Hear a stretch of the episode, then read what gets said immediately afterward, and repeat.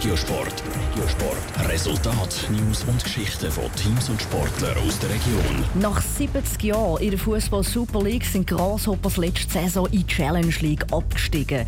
Dort spielen sie jetzt schon genau eine halbe Saison lang und sind auf dem zweiten Tabellenplatz.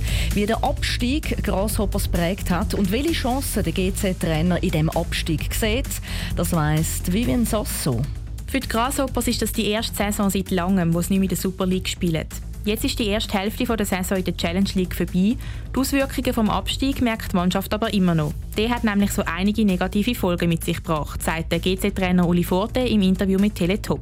Einnahmen sind klar, die sind viel, viel kleiner in der Challenge League als in der Super League. Und natürlich Prestige und für jeden einzelnen Spieler Transfermarkt, wo alle ja kennen, dass, dass der Markt für sie natürlich viel, viel tiefer jetzt anzuzielen ist als normalerweise in der Super League. Und das sind alles Punkte, die negativ ausgefallen sind.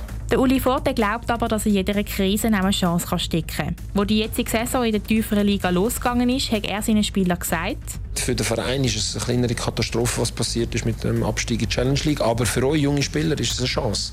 Weil du kannst auf tieferem Niveau kannst dich konsolidieren und kannst dich bereit machen für ein höheres. Das ist sicher eine Chance für jeden einzelnen Junge. Der Uli Forte macht sich keine Sorgen um seine Mannschaft, die momentan auf dem zweiten Tabellenplatz ist. Er schaut darum auch optimistisch in die Zukunft, wieder ein starkes Team beieinander hätte, das ihm diese Saison schon bewiesen hat, dass es motiviert und einsatzbereit ist. Wir haben ein paar Erfahrene reingenommen, die das Ganze leiten, eben Vero Salatic, Marco Basic als Captain, Vize-Captain. Und nachher haben wir vor allem viele Junge rundherum gehabt. Und die haben, muss ich sagen, eine super Mentalität tagtäglich auf den Platz gebracht. Darum glaubt Uli Forte auch, dass seine Mannschaft grundsätzlich das Zeug hat, um wieder aufzusteigen. Obwohl das letzte Spiel das Jahr für GC nicht gut ausgegangen ist. Sie haben gegen Lausanne, wo die Challenge League Tabelle anführt, 2 zu 1 verloren. Weil ein grosses Manko haben die Grasshoppers laut ihrem Trainer noch. Zulegen müssen wir klar im Offensivbereich. Da müssen wir uns verbessern, aber es ist immer das Schwierigste im Fußball Goal zu schiessen, vor allem wenn du viele junge Spieler hast in der Offensive. Und da schaffen wir natürlich tagtäglich dran.